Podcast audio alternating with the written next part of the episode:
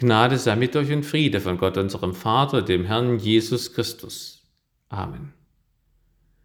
Liebe Gemeinde, wir hatten letzten Sonntag und Montag sommerliche Temperaturen. Da denkt man sehnsuchtsvoll an einen vergangenen Sommerurlaub zurück oder in Vorfreude auf den Urlaub dieses Jahr. Unser Predigtext redet auch von Freude, sehnsuchtsvoller Erwartung. Es geht um das jüdische Laubhüttenfest. Das wurde gefeiert zur Erinnerung an den Auszug der Jüden aus der ägyptischen Sklaverei. Das Laubhüttenfest war aber auch das Erntedankfest. Man sagte Gott mit fröhlichen Tänzen und grünen Zweigen Danke für die Befreiung und für die Ernte. Eine Woche lang im Herbst lebten die Juden in Laubhütten und feierten. In Freude und Dank mischte sich Sehnsucht und Hoffnung, dass es auch nächstes Jahr so eine gute Ernte gibt. Deshalb wurde in einer feierlichen Prozession Wasser geholt und auf den Altar gegossen. Und deswegen betete man für Regen. Die Erde sollte nicht verdursten, damit die Menschen nicht verdursten und verhungern. Bei diesem Ritual las ein Priester jedes Mal Jesaja 12,3 vor: Ihr werdet mit Freuden Wasser schöpfen aus den Heilsbrunnen.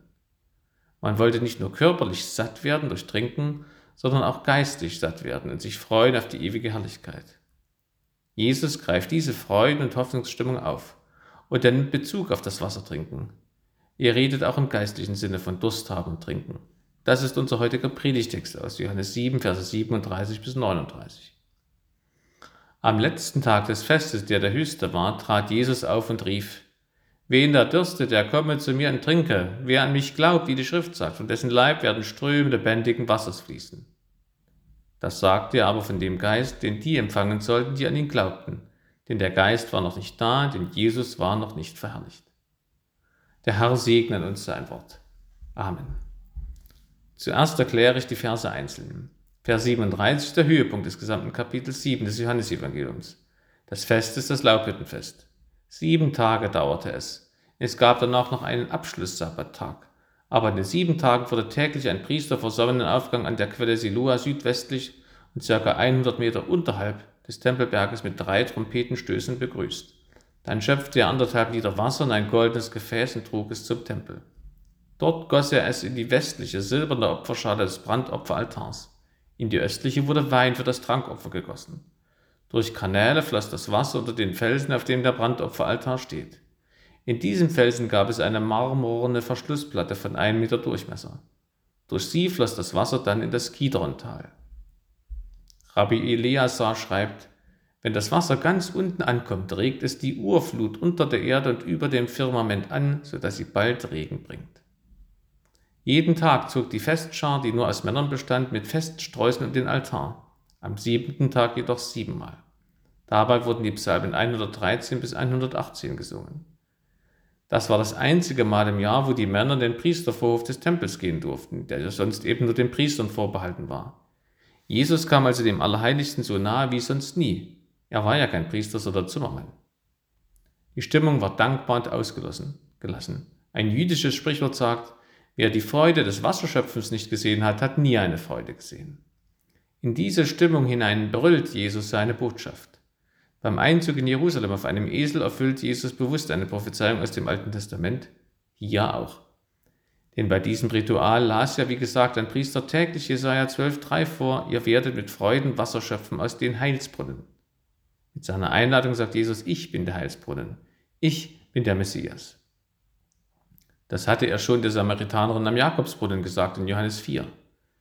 Wenn du erkenntest die Gabe Gottes und wer der ist, der zu dir sagt, gib mir zu trinken, du betest ihn und er gäbe dir lebendiges Wasser.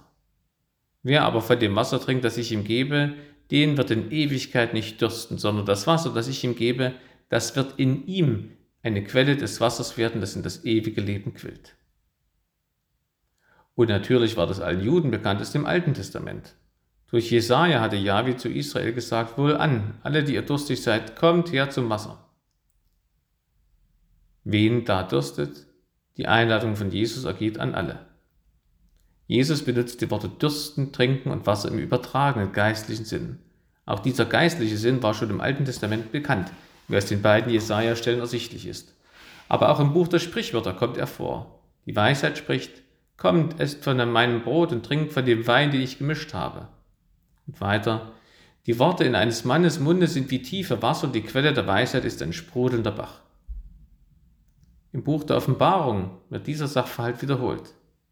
Und der Geist und die Braut sprechen kommen, Und wer es hört, der spreche kommen, und wen dürstet, der komme, wer da will, der nehme das Wasser des Lebens umsonst. Als Ausdruck seiner tiefen Demut und des Gehorsams gegenüber seinem himmlischen Vater sagt der lebendige Quell am Kreuz selber, mich dürstet. Was damit ähnlich schwer ist wie seine Worte, mein Gott, mein Gott, warum hast du mich verlassen? Und nach Jesu Tod heißt es, einer der Soldaten stieß mit einer Lanze in seine Seite und sogleich kam Blut und Wasser heraus. Da erweist sich Jesus als Fels, aus dem Wasser fließt. Der Vers 38 bietet zwei Übersetzungsmöglichkeiten, die sogenannte östliche und die westliche. Entweder geht das Wasser von Christus aus oder von den Christen. Die westliche Interpretation, von Christus ausgehend, wer durstig ist, soll zu mir kommen und trinken, jeder, der mir vertraut. Denn in den heiligen Schriften heißt es, aus seinem Innern wird lebendiges Wasser strömen. Die östliche Interpretation von den Christen ausgehend haben wir schon gehört, wer an mich glaubt, wie die Schrift sagt, von dessen Leib werden Ströme lebendigen Wassers fließen. Beide Übersetzungen sind sprachlich möglich. Inhaltlich birgt die östliche Interpretation eine Aussage mehr. Beide sagen, dass Christus die Quelle ist. Dazu sagt die östliche Interpretation, dass auch die Christen zur Quelle werden. Das war den Juden nicht unvertraut, hatte doch Jesaja zu Israel gesagt: Der Herr wird dich immer da führen und dich sättigen in der Dürre und dein Gebein stärken, und du wirst sein wie ein bewässerter Garten und wie eine Wasserquelle, der es nie an Wasser fehlt. Jesus knüpft ganz bewusst auch dadurch an das Laubhüttenfest an, dass er an die Wüstenwanderung erinnert. Als die Juden durstig waren, schlug Mose damals an einen Felsen und es kam frisches Wasser heraus. Jesus ist der neue Felsen. Das sagt Paulus im Neuen Testament. Ich will euch aber, Brüder, nicht in Unwissenheit darüber lassen, dass unsere Väter alle denselben geistlichen Trank getrunken haben. Denn sie tranken von dem geistlichen Felsen, der ihnen folgte, der Fels aber war Christus. Das ist aber geschehen uns zum Vorbild. Und es gibt einen weiteren Bezug zu Felsen, nämlich der Felsen auf dem Tempelberg, auf dem der Brandopferaltar stand. Das Wasser floss auf ihm entlang in die Erde und bewässerte sie. Das Wort für Leib, was Jesus benutzt, kann auch Bauch oder Höhle in einem Felsen bedeuten. Durch den Glauben wird ein Mensch zu einem Christus. Er wird Christ und ist dann eben ein Felsen nach dem Neuen Testament und wie auch der Felsen des Tempelbergs, von dem Wasser ausgeht. Vers 39 ist ein Kommentar des Evangelisten Johannes. Lebendiges Wasser heißt eigentlich nur fließendes Wasser. Man könnte sagen, in der bildhaften Vorschattung im Alten Testament ist fließendes Wasser gemeint. In der geistlichen Bedeutung ist der lebendig machende Heilige Geist gemeint. Denn das Wasser symbolisiert den Heiligen Geist. Diese symbolische Bedeutung kommt im Alten Testament viel häufiger vor als etwa Feuer als Symbol für den Heiligen Geist. Außerdem weist das Wasser im Alten Testament hin auf die Zukunft, wo Yahweh ungestört mit seinem Volk zusammenwohnt. In der Vision des Propheten Hesekiel etwa heißt es, dass ein Wasserstrom aus dem Tempel entspringt und alles heilt und wachsen lässt, was er benetzt. Und bei Sacharja steht, an jenem Tag werden lebendige Wasser aus Jerusalem fließen, die eine Hälfte zu mir im Osten und die andere Hälfte zu mir im Westen. Und so wird es sein im Sommer und im Winter. Und der Herr wird König sein über alle Lande. An jenem Tag wird der Herr der Einzige sein und sein Name der Einzige. Ganz ähnlich wird es in der Offenbarung des Johannes formuliert in Bezug auf das himmlische Jerusalem. Und er zeigt ihm einen Strom lebendigen Wassers, klar wie Kristall, der ausgeht von dem Thron Gottes und des Lammes. Der Geist war noch nicht da. Das ist ein Hinweis, dass Pfingsten noch bevorstand. Ich möchte einige Aussagen so zusammenfassen. Jesus ruft alle zu sich, die volles Leben haben wollen. Erstens, um es ihnen zu geben und zweitens, damit sie es weitergeben. Zuerst also, Jesus ruft alle zu sich, die volles Leben haben wollen, um es ihnen zu geben. Bei dem Laubhüttenfest damals hatten die Leute um Wasser gebetet, weil sie wussten, wie nötig sie das Wasser zum Überleben brauchen. Jesus knüpft daran an und lädt die Leute ein, bei ihm zu trinken. Das ist natürlich ein Vergleich. Jesus ist ja keine Cola. So wie das Wasser den Durst nach 20 Kilometer Radfahren in der Sommersonne stillt, stillt Jesus die Sehnsucht nach vollem erfüllten Leben. Nicht nur Durst der Kehle, sondern auch Durst der Seele. Denn Leben ist mehr als Überleben. Es ist ein Leben, in ruhiger Gewissheit. Ich bin hier am rechten Fleck. Ich bin zufrieden. Ich werde geliebt und ich werde nicht verloren gehen, sondern in Ewigkeit herrlich und in Liebe leben. Wenn ich Angst habe in der, derzeit, in der derzeitigen Situation, etwa Angst vor einer Ansteckung, Angst wegen des Entzugs der Grundrechte, Angst vor einem Impfzwang, Angst um die Meinungsfreiheit, dann darf soll ich zu Jesus kommen. Denn der bietet keinen bedingten Trost und auch keine Lügen, sondern kostbares Leben. Jesus bietet uns einen Standpunkt an, der unabhängig von dieser Welt ist. Ein zufriedenes und ewiges Leben bietet Jesus an. Jesus rief damals die Leute im Tempel. Heute, am 16. Mai 2021, ruft er die Leute in der Kirche. Das seid ihr und ich. Jesus spricht an uns eine ganz freie Einladung aus, wen da dürstet. Wenn man dieses zufriedene Leben von Jesus haben will, wenn man nicht verloren gehen will, dann muss man von ihm trinken. Aber wie trinkt man von Jesus? Indem man zu ihm kommt und an ihn glaubt, sagt er. Das bedeutet, indem man Jesus liebt. Wer Jesus liebt, nimmt den Geist von Jesus in sich auf wie ein Getränk. Wie eine gekühlte Brause bei einer Fahrradrast spürbar durch die Speiseröhre fließt und sich im Körper ausbreitet, so breitet sich der Heilige Geist in uns aus, wenn wir von Jesus trinken, wenn wir Jesus lieben. An Jesus glauben ist dem Trinken ähnlich. Beides bewahrt vor dem Tod. Beides erfrischt. Jesus und Wasser sind lebensnotwendig. Beides schmeckt und macht dadurch froh. Denkt nur, Jesus schreit seine Einladung ja auf dem fröhlichsten Fest der Juden heraus, nicht bei einer Beerdigung. Und sowohl Wasser trinken als auch an Jesus Christus glauben geschieht bewusst und damit mit Geist und Körper. Am deutlichsten wird Trinken und Glauben verbunden ausgedrückt beim Abendmahl, wo wir das Blut Christi trinken. Hier im Predigtext symbolisiert das Wasser jedoch den Heiligen Geist. Der Empfang des Heiligen Geistes kommt durch den Glauben an Jesus Christus, nicht ohne Jesus oder nach ihm oder an ihm vorbei.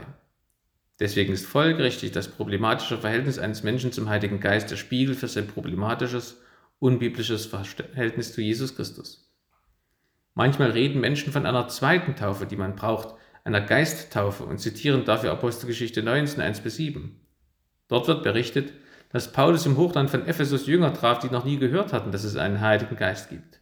Ursache? Ihnen fehlte nicht eine Geisttaufe, sondern die Jesus-Taufe. Sie waren nämlich nur auf die Taufe des Johannes getauft. Als sie dann auf Jesus getauft wurden, bekamen sie auch den Heiligen Geist. Da sieht man, wenn ich den Heiligen Geist nicht kenne, dann kenne ich auch Jesus nicht richtig.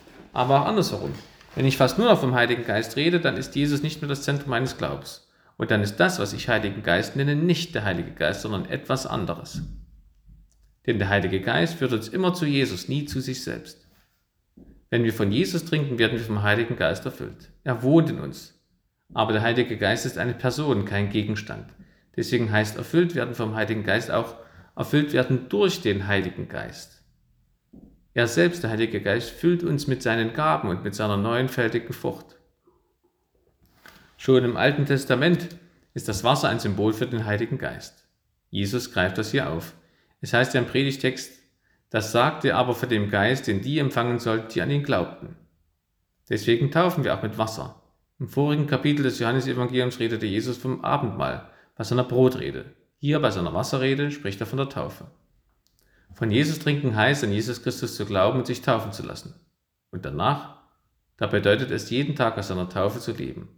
Man trinkt ja auch nicht nur ein, als Baby einmal an der Brust seiner Mutter. Nein, getrunken wird oft und gern und viel so sollen wir auch täglich aus unserer Taufe herauskommen bei Jesus trinken, indem wir beten, beichten, Bibel lesen und ins möglichst das heilige Abendmahl empfangen. Jesus sagt, dass seine Liebe uns erfrischt wie ein Schluck Wasser nach einer Radtour im Sommer. Vielleicht sehnt sich jemand von euch nach innerer Ruhe oder zwischen Familienmitgliedern ist ein jahrzehntealter Streit noch nicht ausgesöhnt. Ihr wisst selber, was euch belastet. Werft es vertrauensvoll Jesus vor die Füße und bittet ihn um Vergebung, Heilung und Hilfe. Dann kriegt ihr neue Lebenskraft, dann kriegt ihr Erfrischung. Vielleicht macht sich jemand von euch Sorgen um die Zukunft der eigenen Familie oder unseres Landes. Ihr merkt, dass man sich auf die Politik nicht verlassen kann, denn sie ändert sich ständig. Ihr spürt auch, dass die Gesundheit launisch ist und dass ein 60-Jähriger nicht mehr die Kräfte eines 20-Jährigen hat. Politik und Gesundheit sind unsichere Posten in unserem Leben, weil sie sich dauernd ändern können. Nur eins bleibt immer gleich, Jesus Christus. Wer sich auf ihn verlässt, der ist nicht verlassen. Jesus stillt den Lebensdurst. Jesus bietet uns ein zufriedenes und ewiges Leben an. Vielleicht ist jemand heute hier, der das zum ersten Mal hört. Die gute Nachricht ist, dass man jederzeit zu Jesus gehen und von ihm trinken kann, egal ob ich 13 bin oder 67, ob ich kirchlich erzogen bin oder nicht, ob ich jede Woche Sport treibe oder lieber auf der Couch liege. Die einzige Bedingung, die Jesus nennt, ist der Durst nach Leben. Wer diese Sehnsucht nach Leben hat, nach echtem Leben, kann jetzt gleich in der Kirchenbank still mit Jesus reden und ihm sagen, Jesus, ich möchte gerne dieses Leben haben, was du anbietest. Bitte gib es mir. Mache mich satt und zufrieden. Zeige mir, welchen Plan du für mich hast. Komm in mein Leben. Bitte vergib mir meine Schuld. Amen. Jesus ruft alle zu sich, die volles Leben haben wollen, um es ihnen zu geben. Aber er hat noch etwas anderes vor.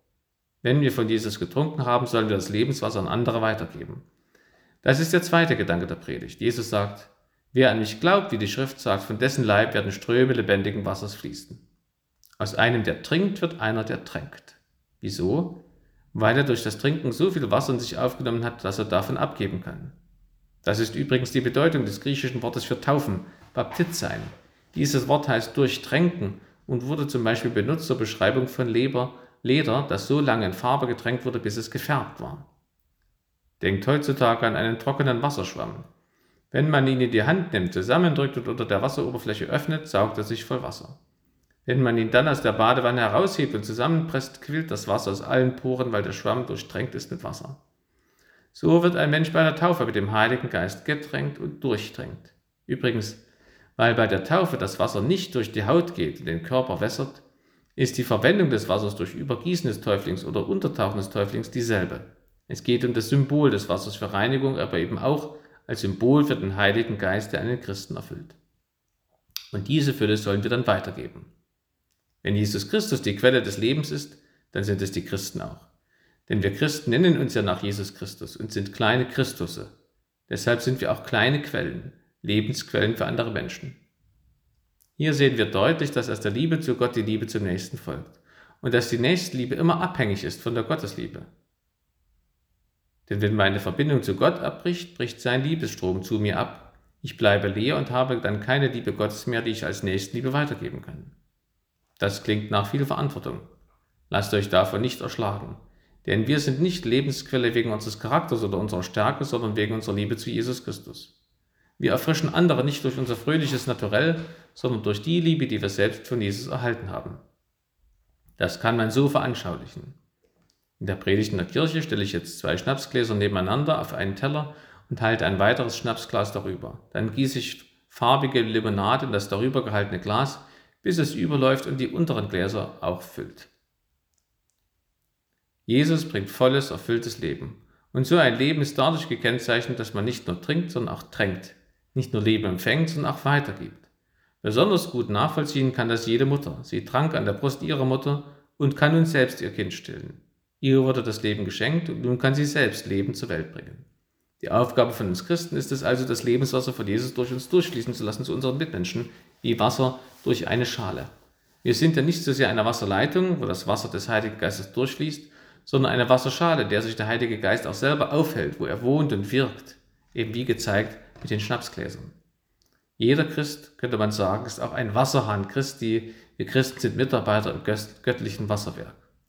Der Glaube an Jesus macht uns zu Oasen des Lebens. Das kann unser Selbstbewusstsein stärken. Ich bin wertvoll, weil ich für andere Menschen zum Lebensquell werde, wenn ich an Christus glaube. Ich bin etwas wert, weil Jesus mir zutraut, für andere da zu sein. Liebe Gemeinde, Jesus ruft alle zu sich, die volles Leben haben wollen, um es ihnen zu geben und damit sie es weitergeben. In der Sommerhitze besteht die Gefahr der Dehydrierung, also dass man zu wenig Wasser im Körper hat. Besonders ältere Menschen merken nicht unbedingt, dass sie zu wenig trinken. Aber daran kann man sterben. Es gibt auch eine Dehydrierung im geistlichen Sinne, eine Despiritualisierung. Die ist im jüngsten Tage auch tödlich, ewig tödlich. Deswegen hat Jesus damals im Tempel seine Einladung auch nicht nur gesprochen, sondern geschrien so sollen auch wir mit Mut und gut vernehmbar die Einladung zu Jesus weitersagen. Wir sollen das Wasser des Lebens weitergeben. Wir sind Teil des göttlichen Bewässerungsplans für Leipzig. Heute feiern wir den Sonntag ex Audi. Seit Himmelfahrt ist Jesus nicht mehr sichtbar, aber sein Lebenswasser, der Heilige Geist, ist seit Pfingsten vor 2000 Jahren für alle Menschen trinkbar. Seit der Taufe haben wir, die Christen, den Heiligen Geist. Wir trinken von Jesus, indem wir lieben, uns taufen lassen und aus dem Abendmahlskelch trinken. Jesus lädt uns ein. Wen er dürstet, der komme zu mir und trinke. In diesem Sinne erlaube ich mir zu sagen, Prost. Amen. Und der Friede Gottes, der höchst als alle Vernunft, der bewahre eure Herzen und Sinne in Christo Jesu. Amen.